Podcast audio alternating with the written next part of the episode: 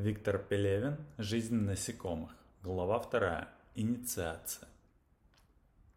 «Папа, видел, какие странные дяди?» – сказал мальчик, когда лавка осталась позади. Отец сплюнул на дорогу. «Пьянь», – сказал он. «Будешь себя так вести, тоже вроде них вырастешь». Откуда-то в его руках появился кусок слежавшегося навоза. Он кинул его сыну, и мальчик еле успел подставить руки. Из отцовских слов было не очень ясно, как надо или не надо себя вести, чтобы вырасти таким, как эти дяди. Но едва в ладони шлепнулся теплый навоз, все стало понятно, и мальчик молча опустил папин подарок в сумку. Из тумана выплыла длинная и узкая палатка, похожая на стоящий на боку спичечный коробок. Внутри, за разноцветными сигаретными пачками, парфюмерными флаконами и позорными кооперативными штанами, скучала продавщица. За ее спиной дымилось замызганное стекло гриль машины, в которой жарились белые равнодушные куры. На стене палатки висел динамик, из которого рывками вылетала музыка, словно ее сквозь черную пластмассовую сетку прокачивал невидимый велосипедный насос. «Простите, а где тут пляж?» – спросил отец у продавщицы. Продавщица высунула руку из окошка и молча указала пальцем в туман. «Хм, а сколько вон те стаканчики стоят?» – спросил отец. Продавщица тихо ответила. «Ничего себе», – сказал отец. «Ну давайте». Он протянул стаканчики сыну, тот положил их в сумку, и они двинулись дальше. Палатка исчезла, а впереди появился небольшой мост. За ним Туман оказался еще гуще. Ясно был виден только бетон под ногами. И еще по сторонам просвечивали размытые зеленые полосы. Похожие не то на огромные стебли травы, не то на деревья. Вместо неба над головой был низкий белый свод тумана, а слева иногда появлялись пустые бетонные емкости для земли с ребристыми стенками – они расширялись кверху и из-за этого напоминали перевернутые пивные пробки. «Папа», – спросил мальчик, – «а из чего состоит туман?» Отец задумался. «Туман», – сказал он, протягивая сыну несколько маленьких кусочков навоза. «Это мельчайшие капельки воды, висящие в воздухе». «А почему они не падают на землю?» Отец поразмышлял и протянул мальчику еще кусок потому что они очень маленькие», — сказал он. Мальчик опять не успел заметить, откуда папа взял навоз, и поглядел по сторонам, словно пытаясь разглядеть эти маленькие капельки.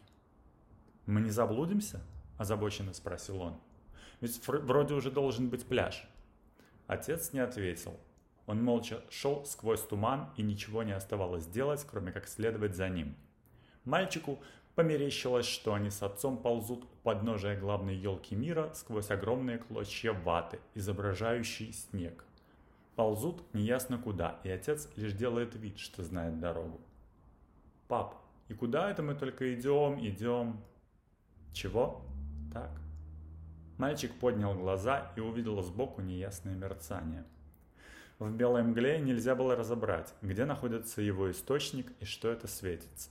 То ли часть тумана совсем рядом сияет голубым огнем, то ли издалека пытается пробиться луч включенного неизвестно кем прожектора. «Папа, гляди!» Отец поднял глаза и остановился. «Что это такое?» «Не знаю», — сказал отец, трогаясь дальше. «Наверное, фонарь какой-нибудь забыли погасить».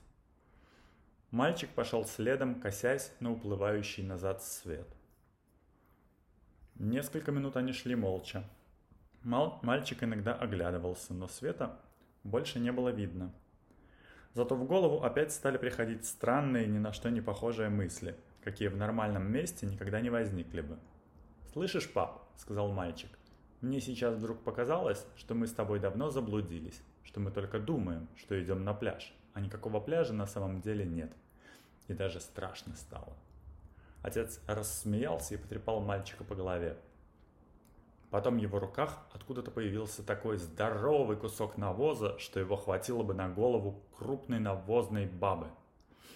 «Знаешь, как в народе говорят», — сказал он, передавая кусок сыну, Жизнь прожить, не поле перейти.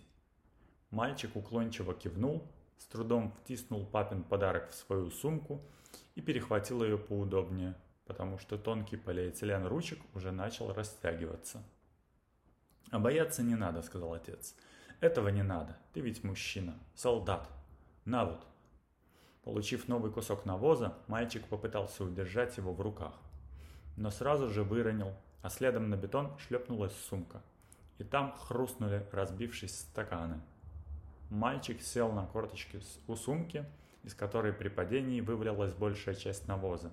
Потрогал ее рукой, испуганно поднял глаза на отца, но вместо ожидаемой хмурой гримасы обнаружил на его лице торжественное и немного официальное умиление – «Вот ты и стал взрослым», – помолчав, сказал отец и вручил сыну новую пригоршню навоза. «Считай, сегодня твой второй день рождения». «Почему?» «Теперь ты уже не сможешь нести весь навоз в руках. У тебя теперь будет свой «я», как у меня и мамы».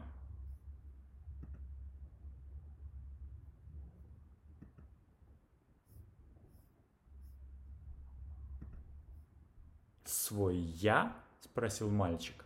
«А что такое я?» «Посмотри сам». Мальчик внимательно посмотрел на отца. И вдруг увидел рядом с ним большой полупрозрачный серо-коричневый шар. «Что это?» – испуганно спросил он. «Это мой я», – сказал отец. «И теперь такой же будет у тебя. А почему я раньше его не видел?» «Ты был еще маленьким, а сейчас ты вырос достаточно и уже можешь увидеть священный шар сам. А почему он такой зыбкий? Из чего он? Зыбким, сказал отец. Тебе шар кажется потому, что ты только что его увидел. Когда привыкнешь, поймешь, что это самая реальная вещь на свете. А состоит он из чистого навоза. А, протянул мальчик. Так вот где ты все время навоз брал. А то ты его мне все даешь, даешь, но откуда непонятно. У тебя его вон сколько оказывается. А какое ты слово сказал? Я. Это священный египетский слог, которым навозники уже много тысячелетий называют свой шар, торжественно ответил отец. Пока твой я еще маленький, но постепенно он будет становиться все больше и больше. Часть навоза Дадим тебе мы с мамой, а потом ты научишься находить его сам. Мальчик все еще сидел на корточках, недоверчиво глядя на отца. Отец улыбнулся и чмокнул губами. «А где я буду находить навоз?» – спросил мальчик. «Вокруг», – сказал отец и указал рукой в туман. «Но там же никакого навоза нет, папа». «Наоборот, там один навоз!» «Я не понимаю», – сказал мальчик. Держи. Сейчас поймешь. Чтобы все вокруг стало навозом, надо иметь «я». Тогда весь мир окажется в твоих руках, и ты будешь толкать его вперед. Как это можно толкать вперед весь мир? Отец положил руки на шар и чуть толкнул его вперед. «Это и есть весь мир», — сказал он. «Что-то я не понимаю», — сказал мальчик. «Как это навозный шар может быть всем миром?» Или как это весь мир может стать навозным шаром? Не все сразу, сказал отец. Подожди, пока твой «я» станет побольше, тогда поймешь. Шарик же маленький. Это только так кажется, сказал отец. Посмотри, сколько навоза я тебе сегодня дал. А мой «я» от этого совсем не уменьшился. Но если это весь мир, то что тогда все остальное? Какое остальное? Ну, остальное. Отец терпеливо улыбнулся. «Я знаю, это сложно понять», — сказал он. «Но кроме навоза ничего просто нет. Все, что я вижу вокруг...» Отец широким жестом, жестом обвел туман. «Это на самом деле я. И цель жизни — толкать его вперед, понимаешь?» Когда смотришь по сторонам, просто видишь «я» изнутри, Мальчик наморщился и некоторое время думал. Потом он начал сгребать вывалившийся перед ним навоз ладонями и с удивительной легкостью за несколько минут слепил шар, не особо круглый, но все же несомненный. Шар был высотой точь-в-точь точь с мальчика, и это показалось ему странным. «Папа», — сказал он, — «ведь только что навоза у меня была всего одна сумка, а здесь его полгрузовика. Откуда он взялся?» «Здесь весь навоз, который мы с мамой дали тебе с рождения», — сказал отец. «Ты его все время нес с собой, просто не видел». Мальчик оглядел стоящий перед ним шар. «Значит, теперь надо толкать его вперед?» Отец кивнул головой.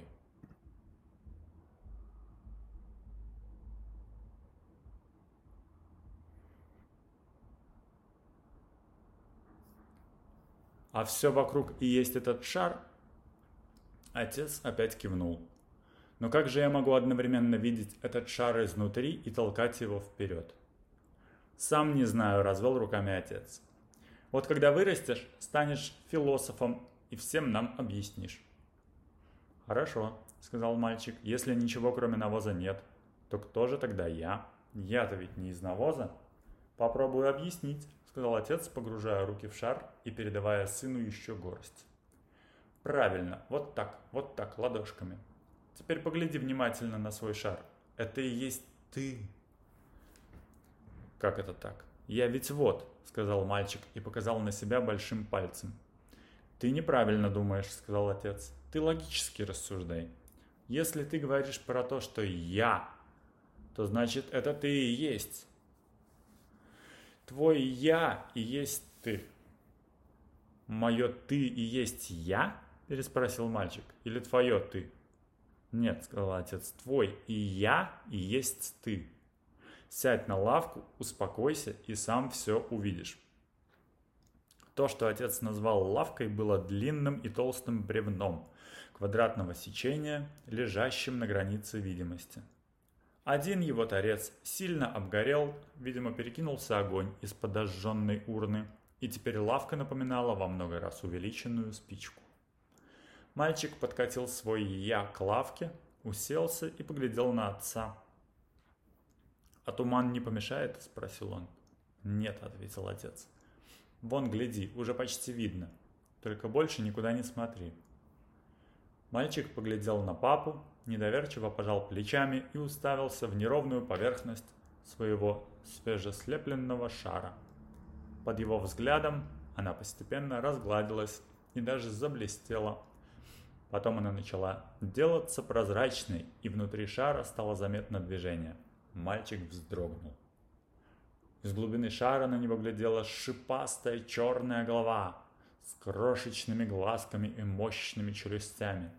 Шеи не было, голова переходила в твердый черный панцирь, по бокам которого шевелились зазубренные черные лапки. «Что это такое?» – спросил мальчик. «Это отражение. Чего?» Ну как же так? Ведь только что все понял, а? Давай опять логически. Спроси себя сам.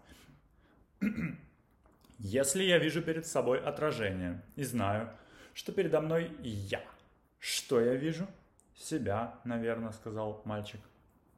Вот, сказал отец. Понял, наконец. Мальчик задумался. Но ведь отражение всегда бывает в чем-то сказал он, поднимая взгляд на рогатую и черную папину морду, поблескивающую бусинками глаз.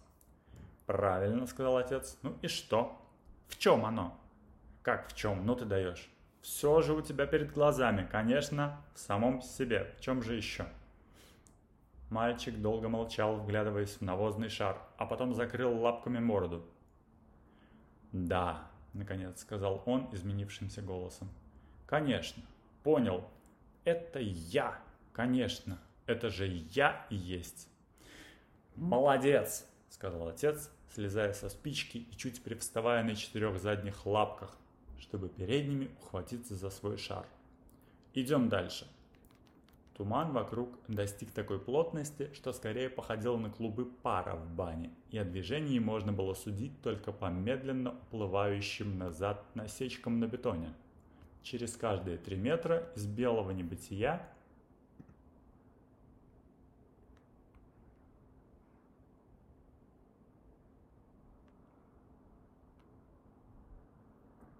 появлялись забиты, забитые грязью щели между плитами.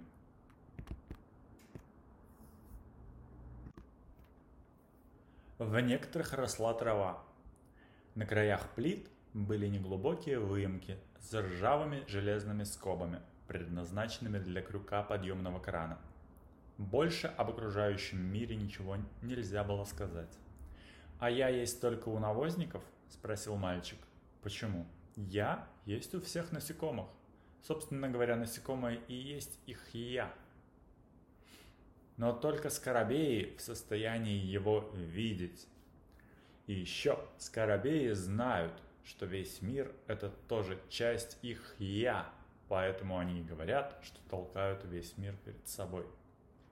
Так что, выходит, все вокруг тоже навозники, раз у них есть «я»? Конечно, но те навозники, которые про это знают, называются скоробеями. Скоробеи – это те, кто несет древнее знание о сущности жизни, сказал отец и похлопал лапкой по шару. А ты скоробей, папа? Да. А я? Еще не совсем, сказал отец. Над тобой должно совершиться главное таинство. А что это за главное таинство?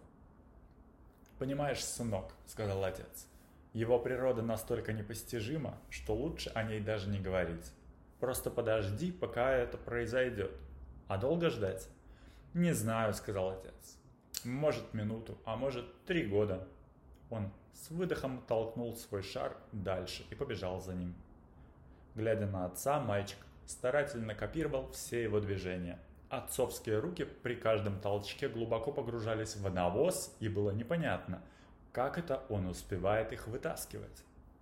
Мальчик попытался также глубоко погрузить руки в шар, и с третьей попытки это удалось.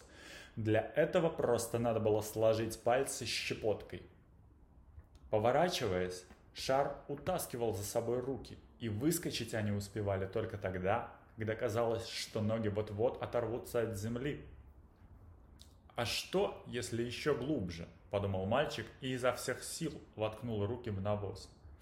Шар покатился вперед, ноги мальчика оторвались от земли, и сердце ёкнуло, словно он первый раз в жизни делал солнышко на качелях. Он взлетел вверх, замер на миг в полуденной точке и понесся вниз вместе с накатывающейся на бетон навозной сферой – Падая, он понял, что шар сейчас проедет по нему, но даже не успел испугаться. Наступила тьма, а когда мальчик пришел в себя, его уже поднимала вверх та самая навозная полусфера, которая только что придавила его к бетону. «Доброе утро!» – послышался папин голос. «Как спалось?» «Что же это такое, папа?» – спросил мальчик, пытаясь перебороть головокружение. «Это жизнь, сынок», – ответил отец. Поглядев в его сторону, мальчик увидел серо-коричневый шар, катящийся вперед сквозь белую мглу. Папы нигде не было, но приглядевшись, мальчик заметил на поверхности навоза размазанный нечеткий силуэт, который крутился вместе с шаром. В этом силуэте можно было выделить туловище, руки, ноги и даже два глаза, взгляд которых был устремлен одновременно и внутрь шара, и наружу. Эти глаза печально смотрели на мальчика. Молчи, сынок, молчи. И я знаю, что ты спросишь. Да, со всеми происходит именно это. Мы, скоробеи, просто единственные, кто это видит. «Папа», — спросил маленький шар, — «а почему же я раньше думал, что ты идешь за своим шаром и толкаешь его вперед?» «А это потому, сынок, что ты был еще маленький». «И всю жизнь так, башкой о бетон?» Но все-таки жизнь прекрасна, с легкой угрозой, сказал отец.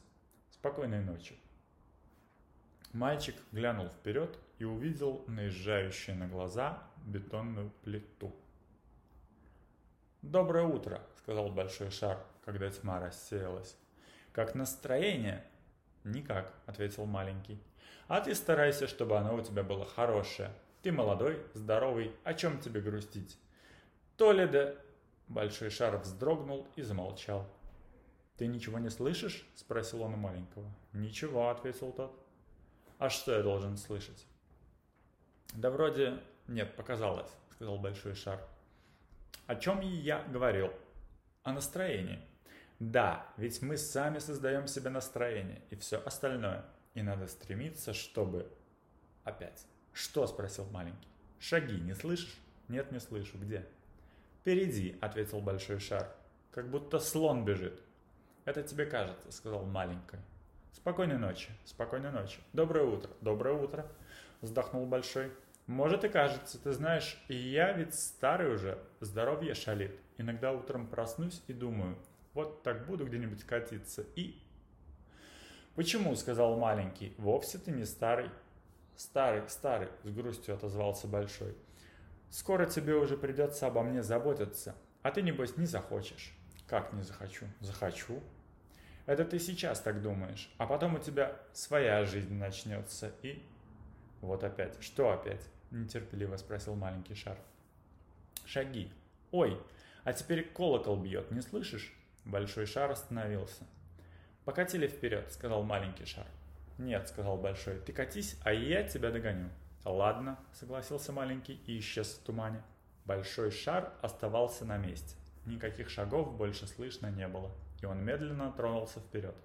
«Сынок!» — крикнул он. «Эй, ты где?» «Я здесь!» — ответил голос из тумана. «Спокойной ночи! Спокойной ночи!» «Доброе утро! Доброе утро!» — крикнул большой шар, покатился в сторону, откуда долетел ответ, и двигался довольно долго, пока не стало ясно, что они с сыном разминулись. «Эй!» — крикнул он снова. «Ты где?» «Я здесь!» На этот раз голос долетел издалека и слева, Большой шар двинулся было туда, но сразу же испуганно замер. Впереди раздался громоподобный удар, такой сильный, что даже бетон под ногами мелко задрожал. Следующий удар раздался ближе, и навозный шар увидел огромную красную туфлю с острым каблуком, врезавшимся в бетон в нескольких метрах впереди. «Папа, я теперь тоже слышу шаги. Что это?» – долетел далекий голос сына. «Сынок!» – отчаянно прокричал отец. «Папа!» Мальчик закричал от страха и поднял взгляд.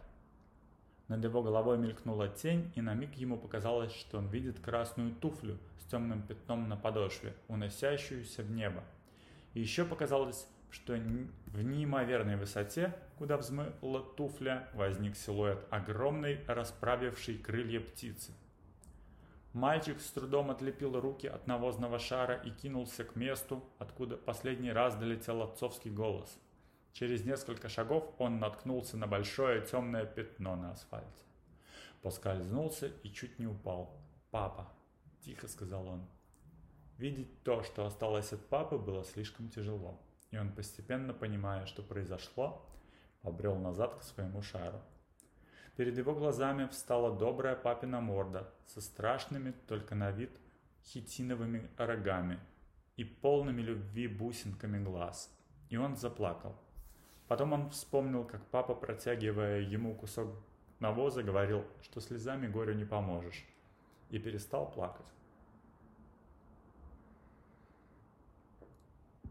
Папина душа полетела на небо, подумал он, вспомнив быстро уносящееся вверх пятно на огромной подошве. Я уже ничем не смогу ему помочь. Он поднял взгляд на шар, удивился, каким тот стал большим за последнее время. Потом посмотрел на свои руки и со вздохом положил их на теплую, податливую поверхность навоза. Поглядев последний раз туда, где оборвалась папина жизнь, ничего кроме тумана видно уже не было – он толкнул я вперед. Шар был таким массивным, что требовал всего внимания и всей силы, и мальчик полностью погрузился в свой нелегкий труд. В его голове мелькали смутные мысли. Сначала о судьбе, потом о папе, потом о себе самом. И скоро он приноровился, и уже не надо было толкать шар, достаточно было просто бежать вслед за ним на тонких черных лапках, чуть приподняв морду, чтобы длинный хитиновый вырост на нижней челюсти не цеплял за шар. А еще через несколько шагов лапки достаточно глубоко увязли в навозе, шар поднял мальчика, обрушил на бетон, и жизнь вошла в свое русло, по которому шар и покатился вперед. Бетонная плита наезжала на глаза и наступала тьма, а когда появлялся свет, оставалась только слабая память о том, что минуту назад снилось что-то очень хорошее. Я вырасту большой, женюсь, у меня будут дети, и я научу их всему, чему меня научил папа, и я буду с ними таким же добрым, каким он был со мной. А когда я стану старым, они будут обо мне заботиться, и все мы проживем долгую и счастливую жизнь. думал он, просыпаясь и поднимаясь по плавной окружности навстречу новому дню движения сквозь холодный туман по направлению к пляжу.